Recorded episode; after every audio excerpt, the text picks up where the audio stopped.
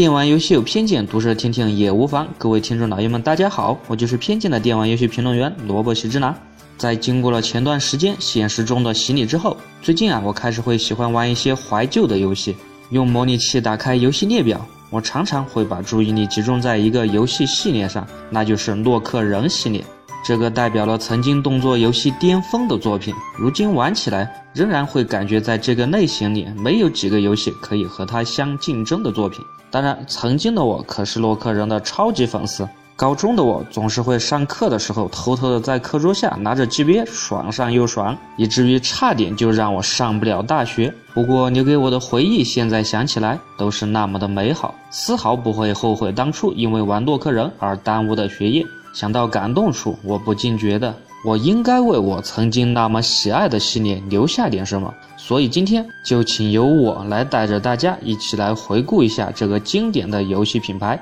而这一次我们不吐槽。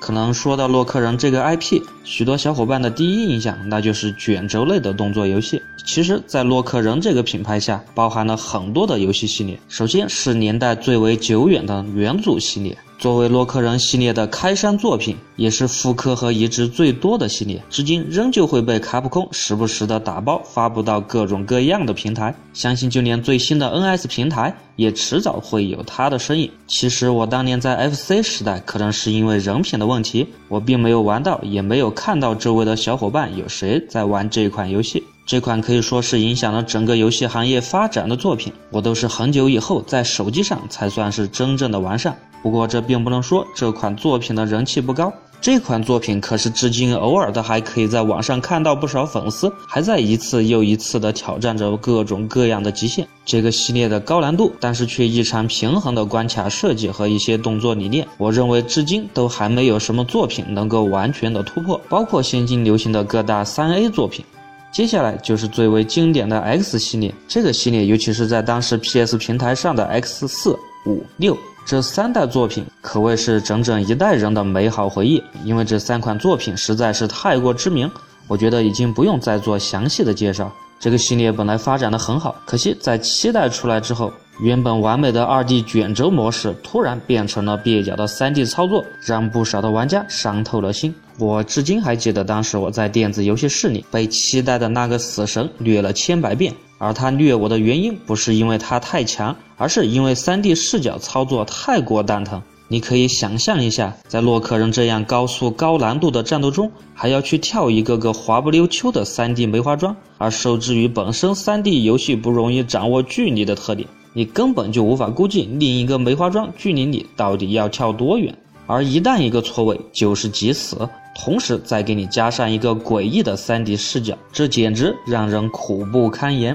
虽然 X 八系列让整个系列重新回归了横版卷轴的风格，也同时挽回了部分的粉丝，不过其剧情上的缺失和戛然而止，再加上再次将 Zero 弄死，也让更多的粉丝向这个系列判了死刑。再加上在那个走上了高速路的游戏发展年代，这个曾经辉煌的系列就再也没有回过气来。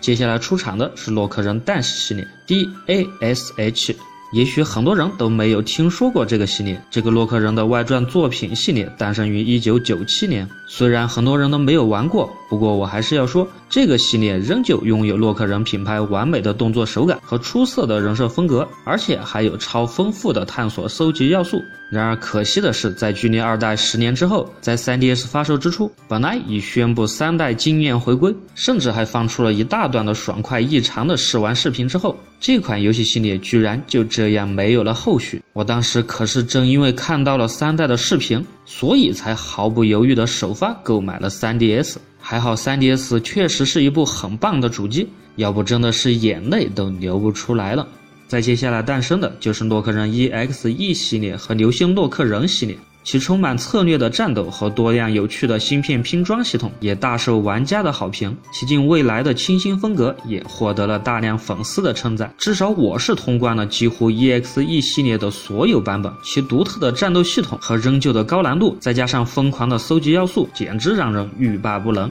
可惜到后面的剧情真的是越来越不走心，而且还把对话字幕改成了全假名。这也许对日本人来说并无所谓，但是对于我这样的三脚猫的日语水平来说，简直就是噩梦。而这个系列之所以也成为了历史，我觉得主要还是因为剧情已经完结。就算之后的流星洛克人系列，不管是在剧情还是在战斗设计上依旧优秀，然而也无法终止这个系列的戛然而止。在洛克人系列的长河中，最后出现的就是我最喜欢的 Zero ZX ZXA 系列。在我的脑海里，这一直都是 2D 横版动作游戏永恒的标杆，尤其是在 GBA 的时代。也许也只有恶魔城可以与之相比。在经过不断的练习之后，当年的我也能满分无伤通关。那种高速且帅气流畅的动作，还有顶尖的手感，真的是让人记忆犹新。我仔细想了想，最近的大量游戏，还真的没有发觉哪一款游戏的手感有如此的高度。当然，不同的人有不同的看法，我在此仅代表我自己的观点。Zero 系列可谓是称霸了至少两代人的游戏童年，很多的玩家都是在这个系列里不断的挑战极限、挑战自我，而很多人也通过这款游戏头一次知道了高难度游戏的魅力所在。我至今依然记得意大利 Zero 和 X 的宿命对决。也记得二代里那些系列最高难度的关卡，记得在三代的最终关卡看到最终 BOSS 居然是 Zero 的真身的时候的震撼，也记得四代里人类最后的幻想乡和被人类恩将仇报的 Zero，每一代现在想起来都是那么的亲切，那么的自然。当初天天拿着掌机沉迷的日子，真的是恍如隔日。然而现实是残酷的。也不知道是倒传的意思，还是卡普空杰洛的命运总是那么的悲情。望着洛克人 Z 四最终画面那张残破的头盔和雪儿哭泣的画面，我们望着那从天而降的流星一般的碎片残渣，这一期待就是这么多年那个曾经的奇迹，曾经的感动，或许真的再也不可能复活了。至于为啥这个经典的品牌都没有了续作？首先从剧情上看，不管是哪一个版本的洛克人，也基本都完结了。如果这个时候再找个新的点子续写下去，我觉得很有可能会留得一身骂名。索性干脆就这么完结吧。当然，最重要的还是洛克人之父岛船进二的出走。也许之前的洛克人系列让这位伟大的制作者不堪重负，也许也和三 A 大作成堆的环境下。因为卡普空自身的战略转型偏向传统类型的洛克人资源注定会被挤占有关，有很多的也许，不过结果都一样，人走茶凉。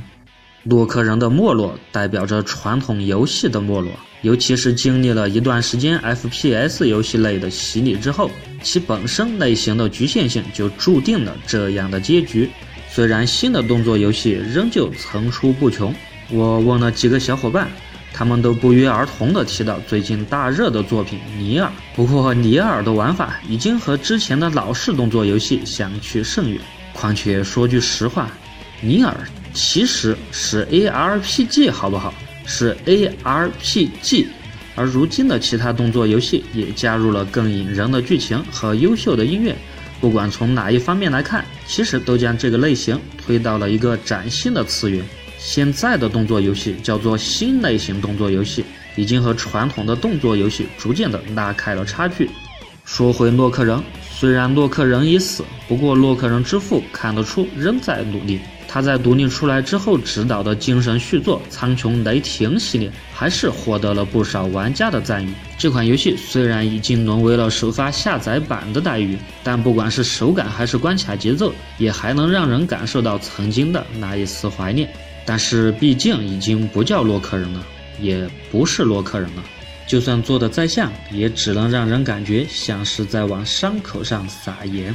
希望还能再见吧，希望还能再见吧。如今也只能在心中默默的这么期望。毕竟该成为历史的，终将成为历史。这个世界没有人会关注时代的眼泪，那个曾经活跃在眼前的关于半机器人的故事，关于洛克人的传说，也将随着一代人的青春沉进历史的长河，并带着他曾经的一幕幕，慢慢的在某个未来消失不见，成为越来越多新类型动作游戏的养分，生枝散叶，开花结果吧。好了，这一期的电玩有偏见就到这里，我是偏见的电玩游戏评论员萝卜喜之郎，我会每次在这里为各位带来最新的电玩游戏资讯和个人吐槽，请喜欢的多多转发支持。就让我们在这首经典的洛克人曲目《一万千》之中结束今天的节目吧，我们下期见。